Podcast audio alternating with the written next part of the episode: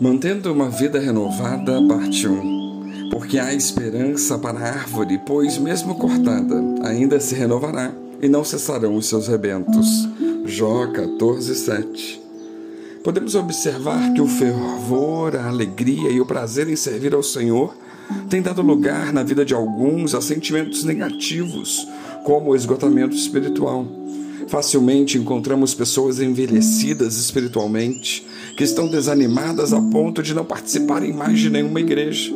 Vemos por aí que muitos cristãos têm perdido o entusiasmo e o fervor que tinham nos primeiros dias de fé, acostumando-se a uma vida sem poder, testemunho, oração, consagração e crescimento.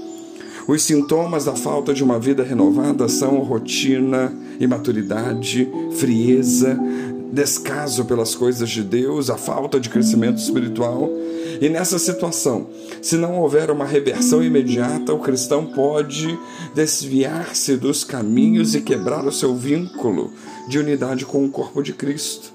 Ouvimos uma expressão muito comum na boca de muitos cristãos: Pastor, eu não venho mais à igreja, mas eu estou fazendo cultos em casa. Esta forma de pensar tem sido uma das grandes estratégias malignas para enfraquecer a vida espiritual de muitos crentes e quebrar a unidade do corpo de Cristo.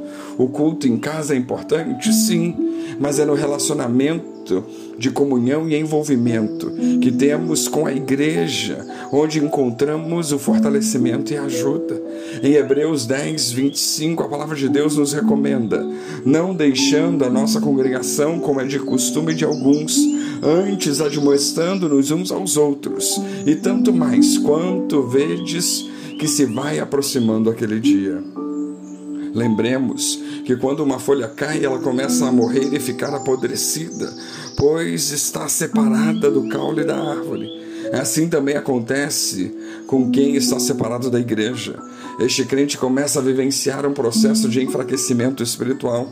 Assim, só podemos manter uma vida de renovação espiritual quando temos a consciência de que precisamos estar em comunhão com o corpo de Cristo. Precisamos fazer parte de uma igreja onde a palavra de Deus é anunciada e existe um grupo de fiéis.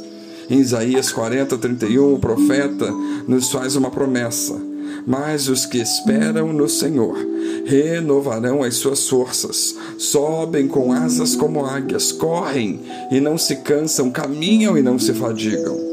Para que mantenhamos uma vida renovada, primeiramente procuremos relembrar grandes experiências espirituais do passado. Parece ser isto que Jesus recomenda aos cristãos da igreja de Éfeso em Apocalipse 2, 4 e 5, ele os recomenda: Tenho, porém, contra ti que abandonaste o teu primeiro amor. Lembra-te, pois, de onde caíste, arrepende-te e volta à prática das primeiras obras.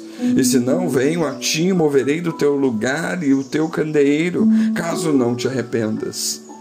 Jesus destaca que aqueles cristãos abandonaram o primeiro amor.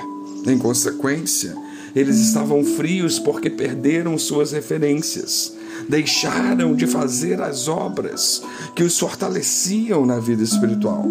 Mas Jesus lhes sugere: Lembre-te, pois, de onde caíste, arrepende-te e volta à prática das primeiras obras. Jesus está ensinando para aqueles irmãos que eles precisavam retornar a algumas experiências espirituais do passado que foram perdidas.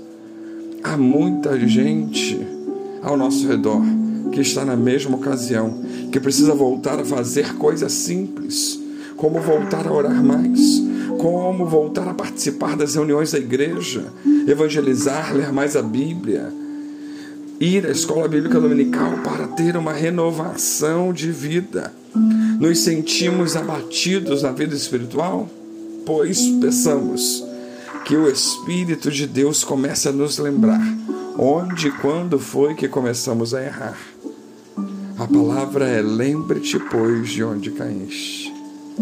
Que Deus nos abençoe.